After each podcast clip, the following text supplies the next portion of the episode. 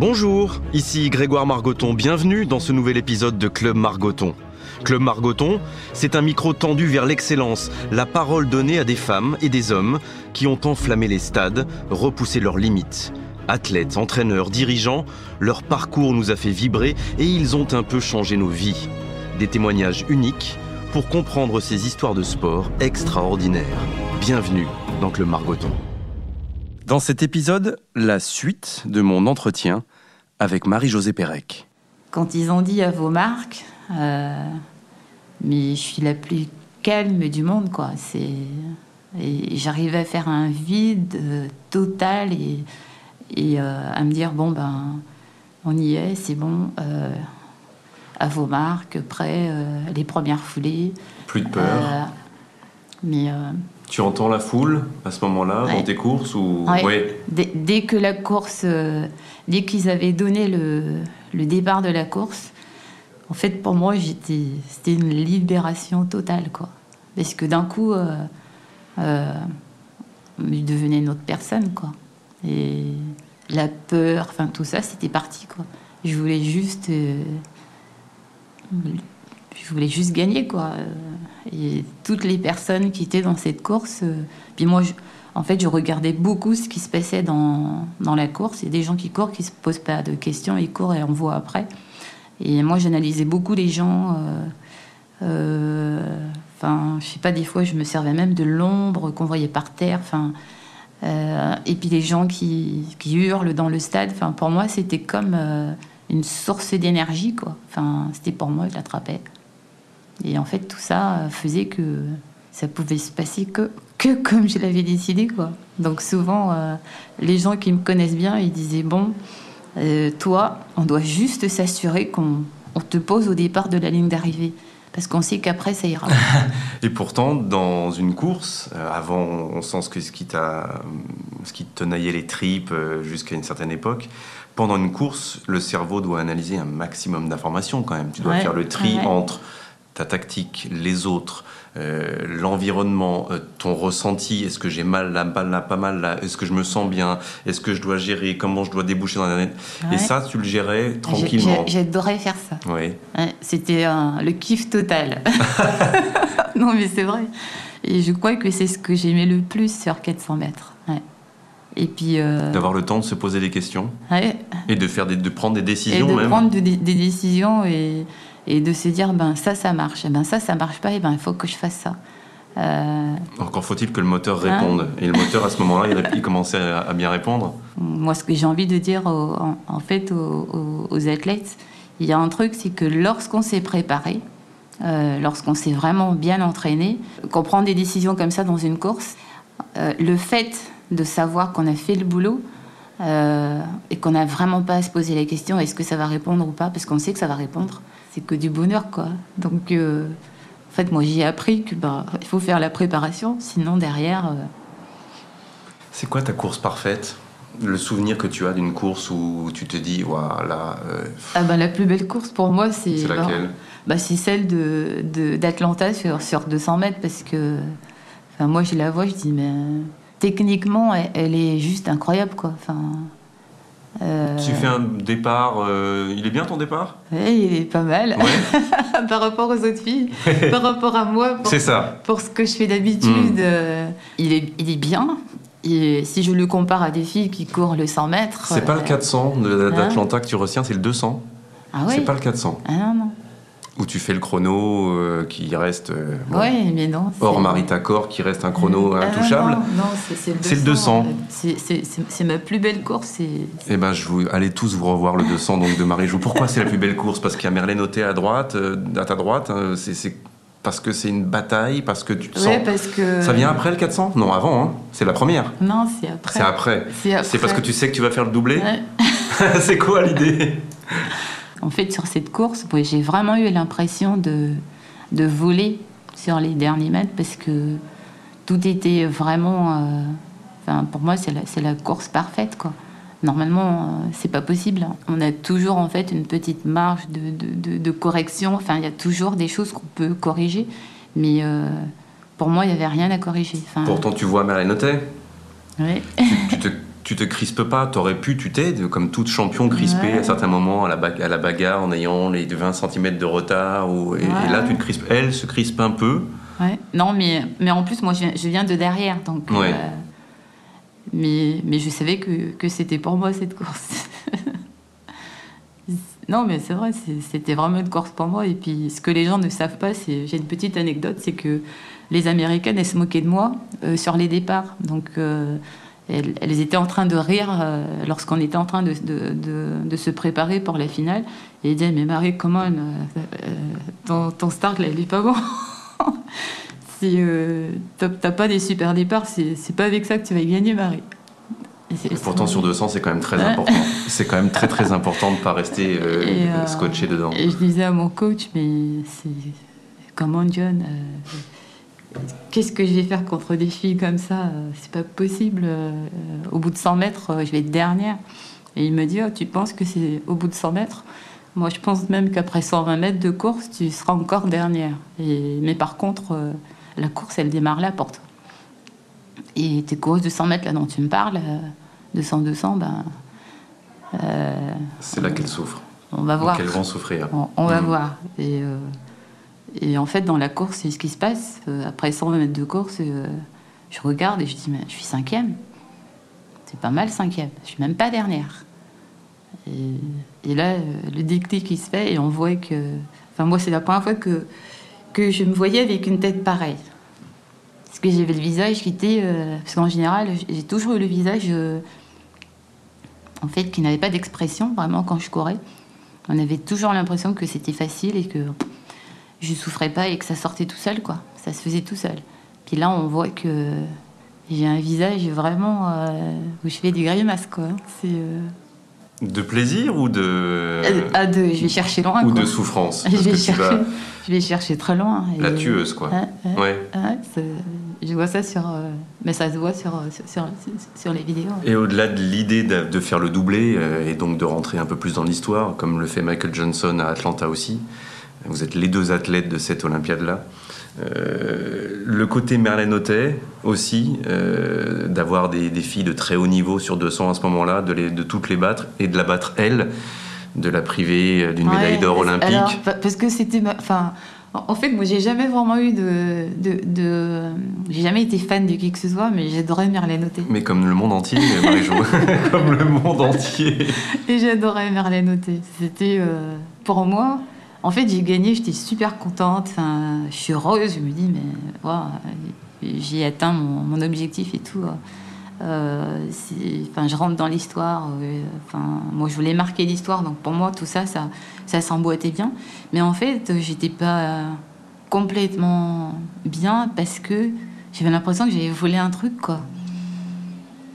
Tu comprends que c'est compliqué de te comprendre? C'est-à-dire que depuis toujours, Ouais. euh, entre quelqu'un qui est très timide, d'aspect comme ça, qui euh, on, on sent uniquement heureuse quand elle est petite à côté de sa rivière, euh, qui a peur Ouais. des autres, etc. Ouais. Mais qui est capable de dire, euh, moi, moi, j'étais sûr que j'allais gagner, que je voulais gagner, et Ouais. je voulais rentrer dans l'histoire. On a l'impression, enfin on te l'a déjà dit 20 fois, mais qu'il y a au moins deux personnes différentes. C'est moi. Parce que cet objectif de doubler à Atlanta après avoir été championne olympique euh, sur 400 à Barcelone en 92, tu fais 400-200 à Atlanta, tu te l'étais mis sur ton, sur ton miroir. Ouais. C'est comme Sarkozy qui rêve d'être euh, président de la République en se rasant le matin. Toi, tous les matins, quand tu te maquillais, T'avais ma- écrit quoi je, voyais ma perf. c'est quoi ta- C'était quoi ta paire C'était or et or ou c'était un chrono? Tu avais écrit quoi sur Un ton chrono. Ah, Mais je peux plus le dire maintenant. Je peux plus le dire. c'était moins de 40, euh, moins de 48 Non. Non, quand même, t'étais pas à ce point-là. Mais c'était 48, allez. Ouais, sur les et t'avais un chrono aussi sur 200 Non. Non. Mais, mais par contre, euh, Sur le 400, oui. ouais. Donc tu le regardais tous les matins? bah, quand j'allais me brosser les dents, ça me, ça me mettait des, des trucs dans l'estomac. Enfin, j'avais comme un papillon. C'est- qui se promène, quoi. Euh, Tous les matins. tu vois ça, tu dis. Et c'est toi qui avais eu l'idée de mettre 48 secondes sur ton. toute, toute seule, euh, personne. C'était pas une préparation mentale avec un coach ou non, c'est toi. Ah non, non. Mais d'ailleurs, euh, Euh, je travaille avec, avec et on en parle beaucoup de. C'est un préparateur mental qui a écrit Champion dans, dans, dans, la tête avec un, avec un autre préparateur mental. Et en fait, moi, quand je leur raconte tout ça, ils me disent Mais en fait, tout ça, c'est de la prépa mentale. Hein. C'est juste que tu savais, en fait, tu savais pas que c'était ça, mais tu le faisais. Combien de temps tu l'as mis sur ton. Mais quand je suis arrivée en fait à Los Angeles, parce qu'il y avait beaucoup de pression hein, quand je suis partie euh, mhm. de, France, euh, euh, je, crois que, je crois que la majorité des gens, ils avaient envie que, que ça se passe pas bien. Quoi. Personne n'était content de, de, cette décision. J'avais vraiment l'impression que les gens l'avaient mal pris parce qu'ils pensaient que, que je croyais euh, je sais pas comment le dire, mais. Que les Américains étaient meilleurs que les Français pour, pour préparer Marie-Josée Pérec Ouais, et qu'ils n'étaient pas assez bons pour moi. Mmh. Enfin, C'est des sentiments que j'avais, et puis. Enfin, enfin, les gens, ils avaient été très. Enfin, ça, avait été très hostile quand même. Hein. C'était pas. C'était pas facile. Hein. Ça a commencé quand, ce moment où tu sais que tu es très très aimé des Français parce que tu gagnes et que les Français aussi aiment les champions, mais en même temps peut-être avec la fédération ou avec un entourage un peu jalousé. Quand tu pars aux États-Unis après, après avoir bossé avec Pia chez John Smith à Los Angeles, déjà tu sens un peu de, de jalousie, de méchanceté contre toi ou ça te fait du bien de partir très loin? En fait, ça fait du bien d'être avec des gens qui ont le même rêve que toi.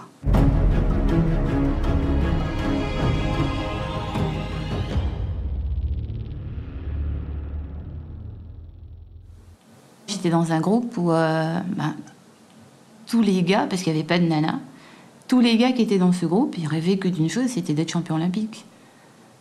Et c'est super facile d'être avec des gens qui ont le même rêve que toi, parce que ben ils sont pas jaloux. Tu rêvais trop grand pour, euh, pour, les, Français, mais ce que je, peux comprendre. Hein. Je, je, sais pas si c'est ça, mais en tout cas, moi, je me sentais bien d'être avec des gens qui avaient le même rêve. C'est-à-dire, euh, on se comprend et, et quand on fait des efforts, euh, ben, euh, en fait, on sait tous pourquoi on est là. Et on se soutient. Et, euh, et, moi, ce, que, enfin, ce qui m'a vraiment surpris, et, ça m'a beaucoup appris, hein, c'est que dans ce groupe, de voir des coureurs de 100 mètres qui vont être des adversaires s'entraîner ensemble, se donner des conseils, enfin, je les voyais, se donner des, des, conseils mutuels. Mmh à, se dire ah ben t'as vu ton pied là il est pas bon. T'as vu euh, ta courbe là au départ elle est pas bonne. Enfin mais on devrait faire ça chez nous. Je sais pas si ça se fait parce que je vais, vais pas sur les entraînements mais c'est ce qu'on devrait tous faire quoi. Parce que c'est que comme ça qu'on va progresser. Tu te souviens de l'après euh, l'après Atlanta? Il euh, n'y a même pas de dire que tu es rentré dans l'histoire parce que voilà, c'était, c'était jamais arrivé euh, qu'une athlète, même, même pas simplement française, garde son titre sur 400 mètres. Euh, trois médailles d'or olympiques, c'était jamais arrivé, hommes et femmes confondus. Bref. Est-ce que, moi je l'imagine pas, mais tu prends le melon ou une forme de, d'enthousiasme qui te fait un peu. Ah, parce que j'ai dit. Non, non, je, oh, je, fais référence à rien, mais ah. c'est humain. Parce ça arrive à tous les, tous les grands champions, ça peut, ça peut se comprendre. Parce qu'en fait, moi j'ai dit que j'étais euh, exceptionnelle. Tu l'as dit quand ça? Juste après, les, après Atlanta. J'ai dit ça, et, mais c'était la vérité. c'est ce que je pensais. Bah, de faire un truc comme ça, c'est quand même c'est une exception. Enfin, je trouve que ça.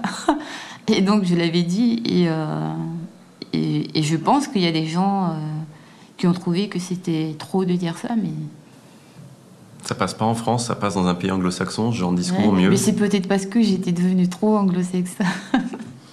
mais je pense que je l'ai toujours été. C'est ce que je crois. Non, c'est vrai. La suite, euh, après, il y a une Olympiade, il y a 4 ans jusqu'à jusqu'à Sydney.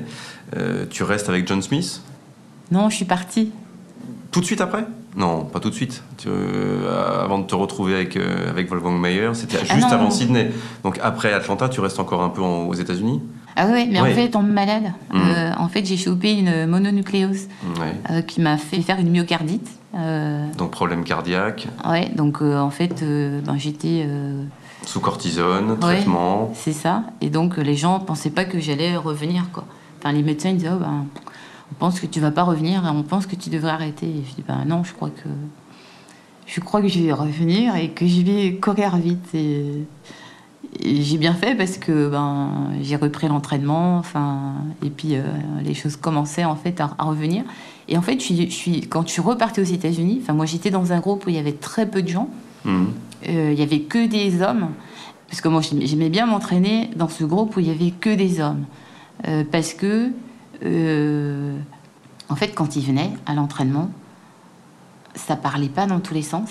Je, je dis pas que toutes les femmes parlent dans tous les sens, hein, mais ce que j'aimais, c'est qu'il y avait cette ambiance-là euh, où euh, on perd pas de temps.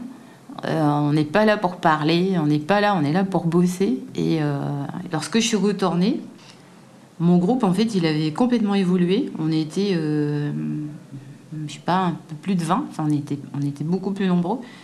John Smith, en fait, il avait pris des nanas dans le groupe. Et, et en fait, moi, ça passait pas. Et j'ai dit, voilà, mais c'est peu le même groupe, quoi. Et, euh, et puis John Smith, il voulait vraiment avoir des résultats sur 100 mètres, donc il s'était beaucoup concentré sur, euh, sur le 100 mètres, mais euh, beaucoup plus sur Maurice Green, qui était en train de, de, monter. Hein. Et donc je me suis dit, bon, John, il est intéressé par le 100 mètres, beaucoup, beaucoup intéressé par le 100 mètres. En plus, il, a pris beaucoup de monde dans le groupe. Donc en fait, il n'aura plus, plus le temps de s'occuper de tout le monde. Il y a les JO, moi je vais revenir, je vais gagner. Et, euh, en plus, tu as, des nanas, c'est encore des histoires, euh, ça va brailler de partout. Euh, je suis aussi en partie venue pour ça. Et j'ai eu du mal à me faire accepter dans ce groupe mhm. de d'hommes parce qu'ils ne voulaient pas de femmes. Et donc j'ai décidé, je dis bon, maintenant il me reste quoi? Il euh, faut que je trouve une solution avec qui je vais m'entraîner. Et en fait, j'ai regardé, je dis, ben, en France, c'est mort. Il n'y a personne qui peut, qui peut m'entraîner. Donc, il faut que je trouve. Aux États-Unis, j'ai cherché, j'ai dit, bon, j'ai regardé la composition des groupes. Et ça me plaisait pas. Il y avait des gens qui me plaisaient pas dans les groupes. Et j'ai dit, bon, alors, euh, j'ai une solution. Et là, elle va plaire à personne. C'est aussi pour ça que ça a été ta solution, parce que tu étais contente de plaire à personne. Donc tu te retrouves à Rostock, dans le nord d'Allemagne. On est en février ou janvier 2000, non Juste avant ah Sydney, non, C'était avant. J'ai vu avant. J'ai vu avant. Et, euh, et, je trouve que. Et je me dis, mais cette idée, alors comment je vais la faire passer? Parce que je veux pas que les gens croient que je veux me doper, parce que moi, j'ai été élevée comme ça. On triche pas dans, dans, ma maison. Euh, ma famille, c'est des gens, ils sont droits et on fait les choses, on les fait correctement, mais on triche pas. Oui, parce que je précise que ceux, pour ceux qui ne connaissent pas l'histoire, Wolfgang Mayer, c'était le mari de Marita Kor, c'était donc l'entraîneur de, de sprinteuse allemande, ouest-allemande dans les années 80, qui se dopait, qui était dopé par euh, le, système d'État, et que donc toi, allant, même en 2000, à Rostock en Allemagne, avec Wolfgang Mayer t'entraîner, c'était Marie-Josée Pérec ne peut plus courir ou n'aura plus... va donc se doper. C'est ce qu'on pensait en France, tu crois? C'est ce qu'on pensait C'est en tout cas euh, lorsque j'ai, euh, moi j'ai toujours eu un petit groupe de personnes autour de moi. Quand j'ai des idées un peu, euh, un peu comme ça là, hein, je discutais avec eux et hmm. ils me disaient ce qu'ils pensaient. Et, et ils m'ont dit non mais franchement toi, toi toutes tes idées là, partir aux États-Unis, maintenant partir en Allemagne, c'est bon, faut que tu arrêtes les gens, vraiment, tu te rends compte que c'est ce qu'ils vont dire. Et, euh, je dis, ouais, mais moi, je pense que c'est ce que, c'est ce que je dois faire. il faut que j'arrive à, ce que ce coach, il, accepte de m'entraîner parce qu'elle n'entraîne plus. Hmm. Donc, je dois aller sortir dans son placard. Hmm.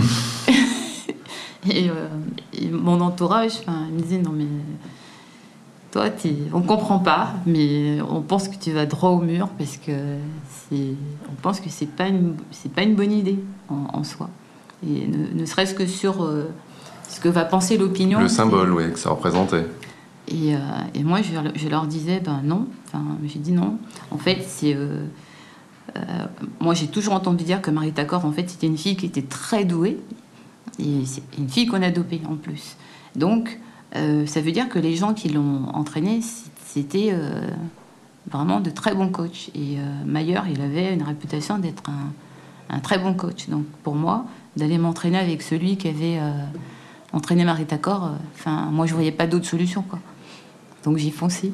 Petit aparté, est-ce que tu as eu, pendant toute ta carrière, dans le regard des gens, la sensation de, qui se disait Oui, mais si elle gagne tout ça, c'est qu'elle se dope comme tous les autres? Est-ce que tu as eu à, Non à gérer ça Non. Tu t'es jamais posé la question Non, parce que la plupart des gens, euh, même la presse qui ne m'aimait pas, en fait. J'adore. C'est la presse qui t'aimait pas ou toi qui n'aimais pas la presse Non, restons sur le dopage. même la presse qui m'aimait pas, en fait, je trouve qu'il y a un truc sur lequel ils ont jamais dérapé, c'est ça.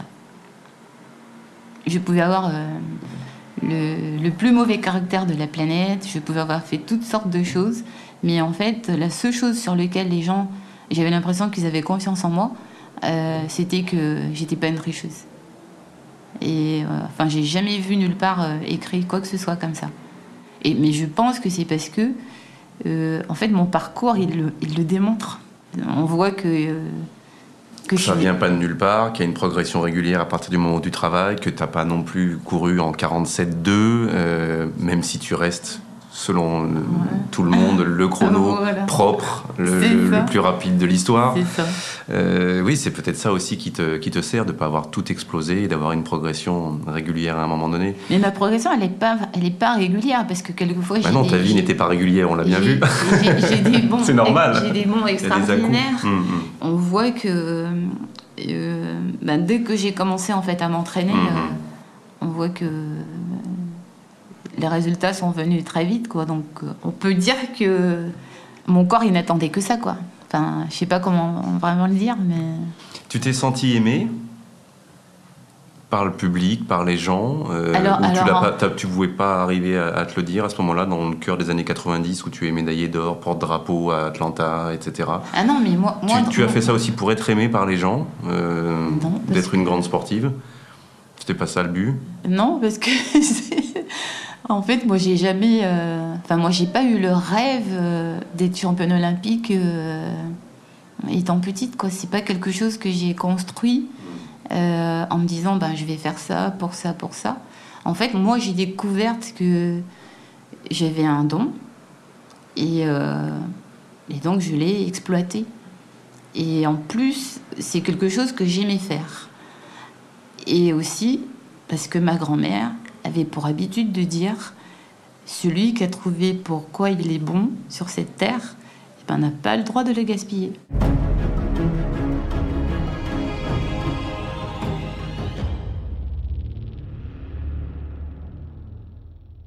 C'est ça ton, ta définition du champion ou de la championne? Quelqu'un qui a un don et, qui l'utilise au maximum, c'est ça, être un champion ou c'est beaucoup plus compliqué que ça, un, champion? C'est plus compliqué que ça.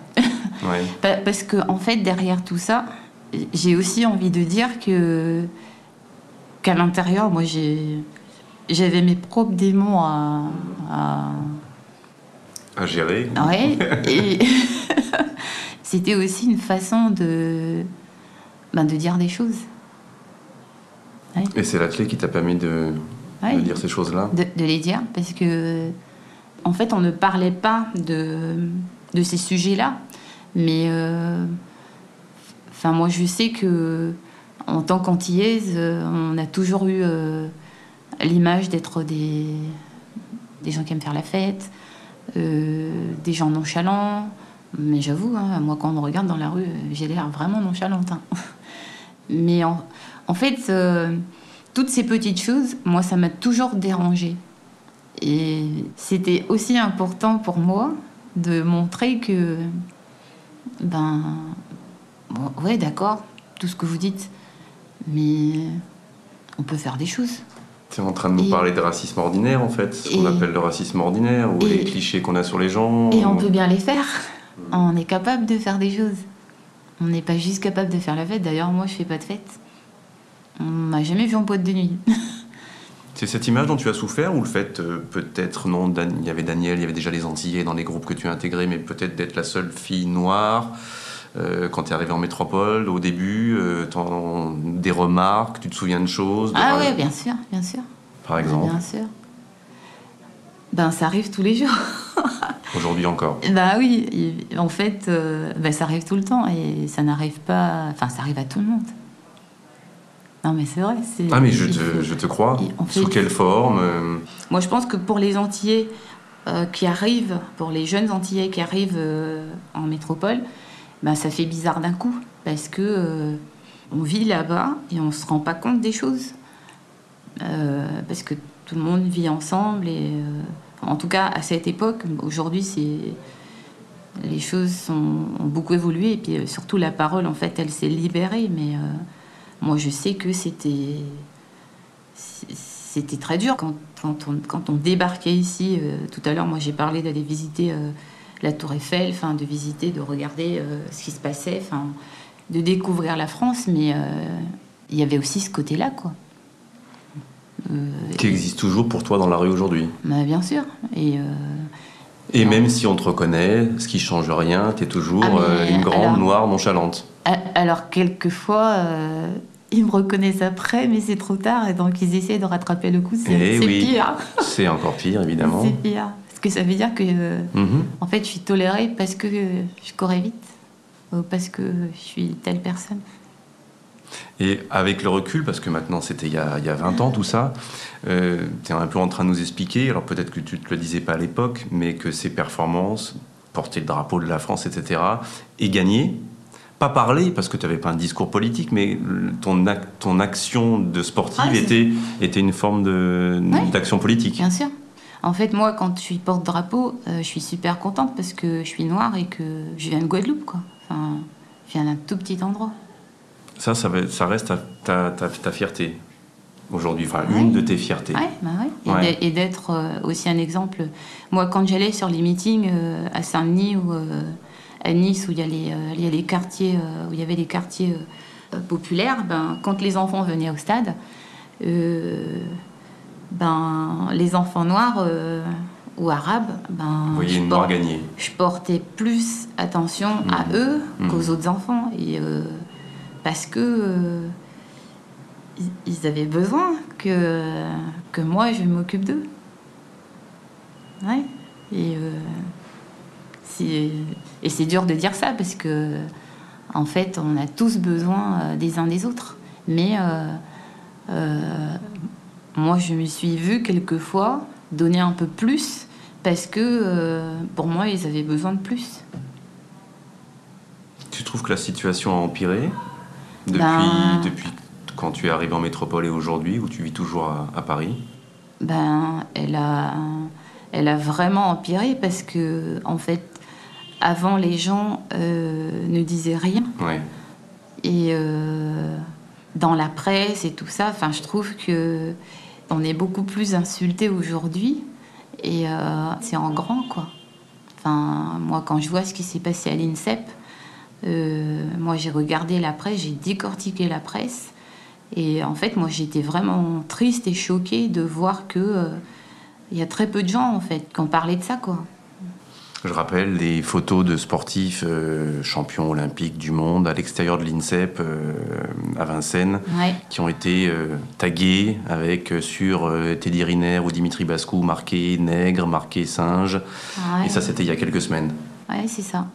Et, euh, Et toi, ça, quand tu vois ça, tu te dis euh, quelle bande de cons, tu te dis ça te fend le cœur, tu te dis mais on n'en sortira jamais. Qu'est-ce comment tu t'es ça te euh, ça te plonge dans un grand pessimisme pendant quelques ben, minutes. Ben, ben, ben, en fait, je me dis tout ça et puis mais moi, ce qui me fait le plus mal, c'est que il n'y a pas grand monde qui fait qui fait cas de ce qui se passe, quoi. C'est ça. Même avec le mouvement qui naît aux États-Unis aujourd'hui, qui a une résonance dans le monde entier aujourd'hui. Oui, mais, mais par c'est c'est quoi? C'est qu'un hashtag Black Lives Matter C'est ça, ça, ah non, ça va pas assez loin C'est ah, ah, non, mais ça suffit pas. Non, mais moi je pense pas que ça n'est qu'un euh, qu'un hashtag. Je pense que c'est vraiment euh, c'est nécessaire, ce qui est en train de se passer. Hmm. Et d'ailleurs, euh, moi je suis beaucoup de gens aux États-Unis parce que enfin j'ai quand même passé quelques années là-bas et et euh, j'ai des amis, et puis surtout, euh, je me suis aussi imprégnée de tout ce qui se passait là-bas. Euh, j'ai vécu vraiment des choses très fortes là-bas. Donc, pour nous, les Noirs en France, en fait, on a besoin d'avoir des, en fait, des modèles. On est obligé d'être dans ce mouvement-là. On, est obligé parce que ici, on vit, des choses que les gens ne se rendent même pas compte. Non, mais c'est vrai. Et moi, je sais pas. Un, un exemple, que- Quelquefois, dans ma famille. ton dernier exemple là, qui fait, te vient. En fait, on discute de choses et puis je me rends compte que euh, ils sont loin d'imaginer que dans la rue euh, ou quelque part, euh, ben, les gens ils, ils vont ou mal nous recevoir ou, euh, ou nous ou nous dire je sais pas quoi euh, parce que ils ils ont pas envie qu'on soit là quoi. Et tu, on parle de couleur de peau, euh, se rajoute au- peut-être aussi le fait que tu es une femme. Hein Alors tu étais une femme noire, euh, bah, pas la seule, hein, pas la seule à faire des performances, pas la seule à porter haut les couleurs de la France. Mais, mais moi, je disais toujours euh, tout ce que moi j'ai eu dans ma carrière, de la manière dont c'était géré. Mhm. Moi, j'avais toujours l'impression que c'était géré de cette manière parce que j'étais noire. J'ai vraiment eu cette impression. Moi, quand je regardais euh, d'autres histoires, euh, Tu parles de quoi? Des entraîneurs, des- de la fédération, des Non, non, sponsors, quand- de, non, de quoi? Non, non, quand, quand, quand il y avait des, des, des scandales, par exemple, de la manière dont s'est géré Sydney Oui. avec la presse, je me dis, mais enfin, on n'a jamais euh, lynché quelqu'un de cette manière. Enfin, moi, j'avais fait quoi? J'ai j'ai tué personne. Mhm. Et euh, j'ai vraiment eu le sentiment, je me suis dit, mais si j'étais blanche, est-ce que euh, ça aurait pris de telles proportions? Est-ce que les gens se, se seraient. Est-ce qu'ils auraient cherché à comprendre? Est-ce qu'ils auraient fait une enquête vraiment pour savoir ce qui se passe? Euh, Je me suis posé toutes ces questions. Juste parce que euh, je suis noire et parce que ce que je vivais et ce que je vis encore tous les jours, on est obligé de se poser ces questions-là. Parce qu'en fait, tous les jours, euh, en fait, on vit des choses qui sont pas agréables. Sydney, justement, revenons-y rapidement parce que dans ton autobiographie, et puis voilà, c'était il y a 20 ans, donc on peut. euh, c'est loin. Euh, tu y repenses encore à ce- cette période-là? Bah, Sydney Poitiers, ouais. je crois que mon Sydney à moi, c'est Sydney Poitiers. D'accord. Hein Donc tu n'as rien qui te renvoie à cette époque-là quand tu te regardes dans la glace le matin? Non, non, parce que. Enfin, moi, je me dis. euh, ça s'est passé, euh, ça s'est passé comme ça. Euh, Effectivement, tu n'as tué Ah. personne. Ouais. Je rappelle pour ceux qui ont oublié, et si vous êtes trop jeune, mais même si vous êtes moins jeune, euh, les Jeux Olympiques à Sydney. Donc tu t'entraînes avec Wolfgang Mayer en Allemagne depuis quelques mois. c'est ça. Euh, tu arrives à Sydney euh, aux Jeux Olympiques. Tu n'es pas dans le village olympique, mais tu as décidé d'être au calme dans une chambre d'hôtel. Tu sens depuis quelques mois, peut-être autour de toi, des mauvaises vibrations, euh, que tout le monde veut te monter contre Cathy Freeman, l'Australienne, qui est la symbole de ces Jeux pour le peuple australien, les aborigènes, en gros, le symbole de réconciliation nationale, bref C'est ça. qui doit avoir aussi un peu de pression elle aussi. Bref, on est en train de monter avant ces jeux, euh, Freeman contre Perec. Et euh, pour plein de raisons, toi tu dis t'être ressenti menacé, tu dis avoir même imaginé que quelqu'un avec un fusil allait te tirer dessus euh, Mm. au, au départ du, du 400, Ouais. euh, que quelqu'un qui vient dans ta chambre d'hôtel vient te menacer, et donc tu pars. Tu pars avant Ouais. la première course et avant les séries et tu quittes les jeux. C'est ça. Voilà. Et, der- Euh, et derrière, c'est le lynchage, le lynchage médiatique parce que euh, ben, les gens. ils- En fait, moi, je pense que j'étais devenue euh, une sorte de robot. euh. En fait, les gens s'attendaient à ce que euh, ben, je délivre leur course, tout simplement, ils avaient rien à foutre de moi, quoi. C'est le sentiment que j'ai eu.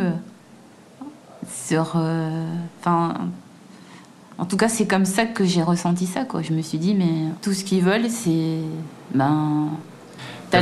Personne n'a essayé de comprendre à l'époque. T'as pas fait une interview où tu t'as senti en face de toi quelqu'un qui essayait de comprendre, euh, ou t'as senti simplement des, des gens te dire, euh, mais en fait, euh, Mademoiselle Pérec, vous avez peur de perdre, ou c'est parce que vous alliez perdre peut-être que vous êtes parti, vous êtes tombé totalement parano. euh, C'est- c'est exactement ça. ouais. Et je pense que les gens n'ont pas. En fait, les gens n'ont pas compris. Parce que finalement, euh, quand on réfléchit bien, le parcours que j'ai eu juste avant, j'essaie de revenir, j'essaie de trouver euh, vraiment des solutions pour, euh, pour préparer ces JO. En fait, je n'arrive même pas à comprendre comment les gens ils peuvent. Parce que pour moi, déjà, être à ces Jeux, mais c'était une victoire sur. euh, sur moi-même, sur euh, sur les quatre dernières années que tu avais passées. Oui, sur tout ce que tout ce que j'avais vécu, le fait qu'on m'ait dit mais vous, n'allez plus courir. Moi, j'étais plus en fait attachée à tout ça que à me dire euh, j'ai peur de perdre quoi. Enfin, je sais pas comment expliquer aux gens ça, mais voilà. Même 20 ans après, c'est compliqué. Ouais. Et tu as parlé à Cathy Freeman depuis ou pas du tout? C'est quelqu'un que vous êtes dans la même organisation, ah, ah bah, Peace and Sport, vous voyez de temps en temps euh Si, si, si. On n'a jamais vraiment parlé de ça. Mais, euh, mais, euh, il faut savoir que nous, on était amis avec Cathy Freeman. Lorsqu'on se voit, on, se parle. Mais surtout, les gens doivent savoir que lorsqu'elle venait à Los Angeles, Cathy Freeman, elle dormait chez moi. Mhm. En fait, moi, je n'étais pas remontée contre elle et elles non plus, quoi. Euh, c'est qu'une histoire de, de médias qui ont monté ce, ce, duel en se disant, ben, ça sera le, le plus beau duel de, des JO à, à, Sydney. Toutes les deux, euh, on était juste des personnes qu'on a, qu'on a utilisées, quoi. Mhm. Et derrière, euh, je me souviens d'une interview que tu t'en donnes une à l'équipe tout de suite. T'en donnes une, euh, je pense à Pierre Sled dans mon souvenir pour France Télé, où on te sent bien perdu. Hein. J'imagine que tu ressens encore comment tu étais à l'époque, quelques, ah jours, quelques jours après euh, le départ de Sydney. Euh, comment tu te remets en, en selle? Ouais, c'est pas évident en fait de se, de se retrouver comme ça. parce que moi j'avais l'impression en fait que j'étais devenue le. J'étais le feuilleton de l'été quoi. Enfin, moi je me souviens que je suis, je suis rentrée chez moi. Et euh, j'avais des gens tous les jours en bas de chez moi.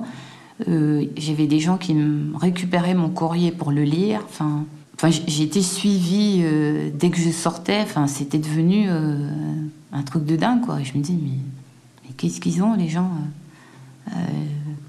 Qu'est-ce qu'ils ont, ces journalistes? C'est quoi le problème et tout? Pourquoi les gens euh, me suivent comme ça enfin je suis partie des jeux j'ai le droit de partir des jeux parce que euh, je me sens en danger.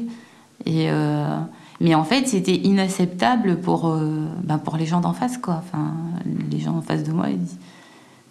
enfin je sais pas on avait envie que je paye de quelque chose mais j'avais fait quoi?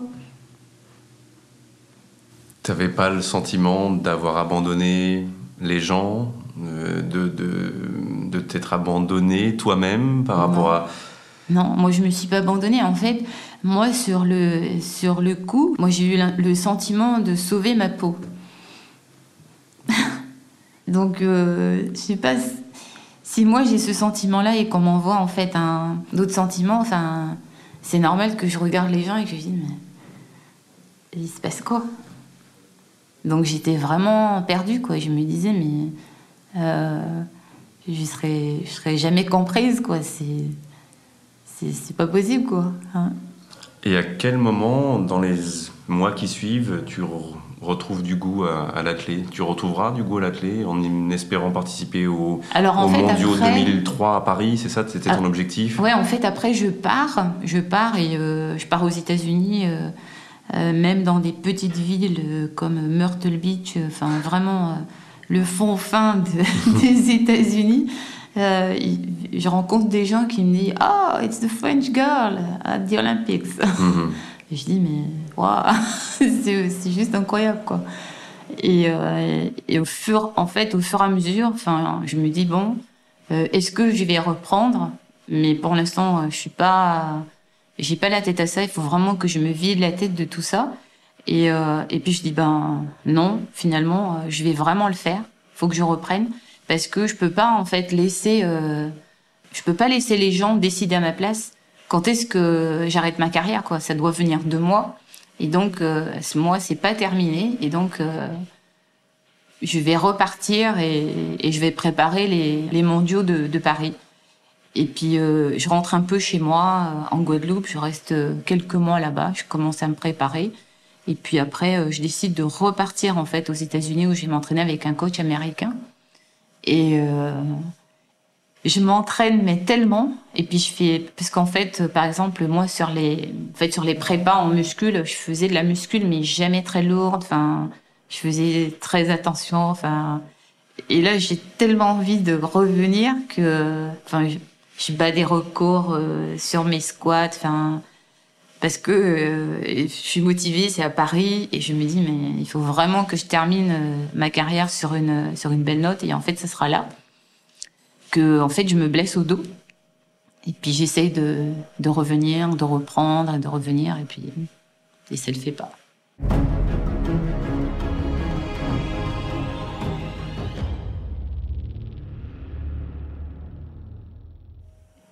Au-delà de Sydney, ça reste un regret pour toi de ne pas avoir pu terminer sur cette note-là? Ou tu te dis les notes d'avant, elles suffisent à mon bonheur? ça. Hein, C'est ça. bah, sur le coup, je suis déçue. Mais je mets du temps à me dire, euh, je mets quand même un bout de temps parce que bon, euh, pour moi, c'était en fait vraiment euh, ma dernière compète, mais je mets du temps en fait à, l'annoncer aux gens mhm. parce que il faut vraiment beaucoup de temps de se dire. c'est fini. En fait, j'arrête là. J'arrête, je m'entraîne plus, je, je veux plus d'objectifs, j'arrête. C'est très très compliqué de, de faire ça. Et toutes les personnes que, que, je connais, enfin tous les athlètes qui ont, tous les sportifs qui ont arrêté, euh, lorsque euh, je discute avec eux sur, sur, sur ce truc-là, il y en a très peu qui disent que ça s'est bien passé. Quoi. Moi, j'en connais pas vraiment. Hein. On est 16 ans après. Mmh. Maintenant, tu as mis combien d'années donc, à te dire que c'était terminé et que ta, ta, ta, vie commençait une autre vie euh, qui pouvait être tout aussi agréable, peut-être même plus agréable, je sais pas, tu, ça, tu vas me le dire. alors, Comment Alors, moi, moi j'ai mis un an pour l'annoncer. Oui. je me souviens, en 2003-2004. Hein. en 2004. Donc j'ai mis un an pour l'annoncer. Euh, et je suis allée voir euh, PPDA euh, pour le pour l'annoncer comme ça. Je pouvais plus revenir là-dessus. C'était quelque chose de de fait et bon nombre de personnes étaient au courant. Et, là, je refermais vraiment cette parenthèse de ma vie. Enfin, je dis parenthèse, ça paraît, mais en tout cas, cette partie de ma vie. Et puis là, j'ai commencé à me dire bon ben voilà, je voulais faire ça, qu'est-ce que je fais, comment je fais? Donc, euh, je décide en fait de, reprendre des études à, l'ESSEC. Donc, je prépare un master. Euh, je fais ça pendant euh, quelques temps. Et puis derrière, je dis, ah ben, tiens, je vais monter tel truc avec telle personne en Guadeloupe, machin. Et en fait, j'ai commencé à partir comme ça. Et puis, à un moment, j'ai vraiment, je me suis dit, mais il faut que je sois beaucoup plus utile parce que j'ai l'impression que je lui sers pas à grand chose. Donc euh, j'ai fait plein de voyages en Afrique avec l'UNESCO.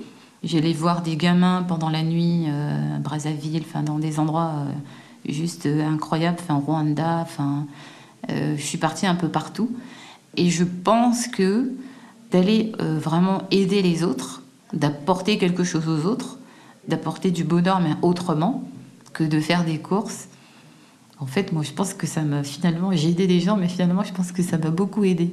Parce que quand je rentrais chez moi, j'avais le sentiment que j'avais euh, vraiment accompli quelque chose euh, d'important. Et que ça avait du sens. Et on sent que dans cette deuxième vie, tu fais des choses pour toi et pas pour qu'elles soient connues. Non. et que tu as eu envie un peu, euh, en tout cas ça te va très bien, d'avoir, d'être, d'avoir disparu du, du radar de, ça. des médias, etc. etc. C'est exactement ça. Moi, j'adore ma vie parce que euh, je dis pas que je peux sortir dans la rue et, hmm. et faire n'importe quoi pour me faire remarquer, mais en tout cas, euh, ben, je me sens beaucoup plus libre et j'ai aucun compte à rendre à, à personne, quoi. Enfin, mais, mais j'adore ça, quoi. Et puis, euh, moi, je sais pas, j'ai une vie de famille de dingue. Enfin, j'ai un garçon qui a 10 ans, mais c'est le plus fort, le plus beau et, euh, le plus gentil des petits garçons. Enfin, moi, j'ai m'éclate, quoi. Et je fais vraiment ce que je veux, euh, euh, ce qui me plaît. Enfin, je vais sur les étoiles, je discute avec les jeunes, je vais voir. mais en fait, je, peux aller dans une association, je vais aider. Enfin, je fais vraiment des choses qui me plaisent, où je me sens bien dans ma peau, je me sens à l'aise. Euh, euh, on ne me voit pas à la télé parce que c'est pas mon truc et je n'ai jamais aimé ça. J'étais obligée de le faire, je l'ai fait. Ou alors en panthère et c'est bien, on est déguisé. on est déguisé et encore, euh, je l'ai fait pour mon bon garçon et moi j'adore ma vie. Et tu n'es pour toi plus The French Girl at the Olympics pour les gens, mais tu penses que les gens maintenant ne garderont que la championne? Et pas avant, après, tout ce qui a pu. Et, ou, et- tout, et et d'ailleurs- tout te va, tu t'assumes tout finalement. Et d'ailleurs. C'est euh, moi, débrouillez-vous avec Sydney, avec euh, Atlanta, avec Barcelone. Tu fais pas de distinguo, toi, dans ton, Non. dans ton histoire? Non. Et je dis, ben. Je suis comme je suis. Et, non, mais en fait, il y a un truc, c'est que.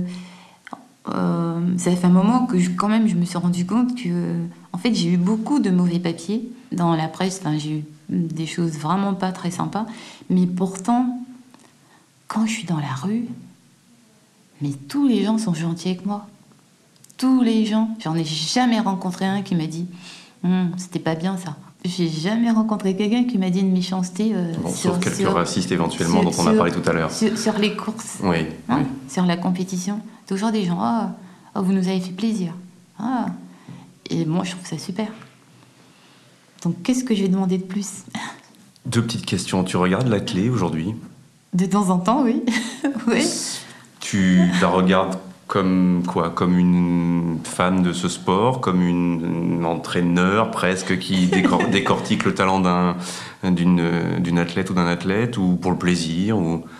Est-ce qu'il y a un Euh, champion là aujourd'hui qui te, pff, qui te met par terre euh, par son talent par, euh, T'as le droit de dire non. hein. Tout va bien. hein.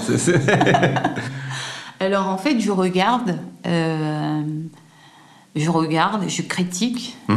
Euh, ben, des fois, euh, j'envoie des petits messages sur les réseaux sociaux pour dire bravo, génial. Mais quand je critique, j'écris rien, je critique dans ma tête. Mhm. Hein et puis, je sais pas, quelquefois, ben, je vais sur les, sur, les grands, sur les grands championnats et moi, j'adore aller regarder. Enfin, ça, ça me fait rêver ben, de voir, euh, je sais pas, chez nous, ben, moi, quand je vois la Villénie, quand Mhm. je vois ben, les plus grandes chez nous, enfin, moi, je dis, c'est, c'est juste. euh, c'est- vraiment génial. Et puis, depuis quelques années, on a vraiment euh, un petit groupe. Ils sont vraiment des athlètes de haut niveau, euh, mais ensemble. Et euh, je trouve ça super parce que, quelle que soit la pression qu'il peut y avoir, euh, en fait, elle est dispatchée entre eux, je trouve.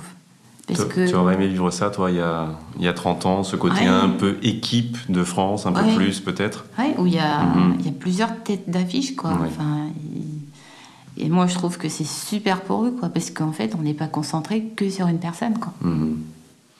Et aujourd'hui, le fait de savoir que euh, tu as toujours le record de France du 200, du 400, du 400 haies, du 4x4, le 100, euh, voilà. Ça- je l'ai- perdu, Christine, elle me l'a pris, mais, mais, mais je l'accepte parce qu'avec 13, 10, 73. Ah, c'était chaud pour toi Hein quand même. Ah, c'était un peu chaud. Mais les autres, ils ont 24 ans, 25 ans. Est-ce que tu seras heureuse le jour où ces records seront battus, où le premier va tomber, où, où une Française va Ah battre ben, un de ses records? Mais, mais moi, en fait, je n'attends que ça. Et, et d'ailleurs, de temps en temps, je parle avec euh, Fleury Yaga. Et Mhm. puis, euh, enfin, j'essaie de lui donner quelques petits conseils. Et, euh, et elle dit Non, mais t'as vu où t'as posé ce record Qu'est-ce que je vais faire? Et je dis Ben, tu dois t'entraîner. Par contre, euh, euh, alors tu fais quoi? Ben, Ah, tu fais ça. Ah, moi, je pense que tu devrais faire un peu plus de ça. Mhm. Donc, en fait, je donne des petits conseils. Et. euh, mais en fait, moi, je m'entends très bien avec, avec les jeunes que je rencontre et ça se passe super bien. Et, et je lui dis, mais franchement, les records, c'est fait pour être battu, non? Pourquoi tu étais différente des autres? Moi, j'aimerais comprendre, euh, et ce sera ma dernière question. Euh, les jambes, euh, la l'amplitude, tu me parlais de 2m30, 2m50 de foulée, donc ça c'est l'amplitude, mais il y avait aussi la fréquence, donc la rapidité de tes foulées, l'équilibre, ton cœur, est-ce que tu avais une capacité... euh, Moi, j'avais pas un super cœur.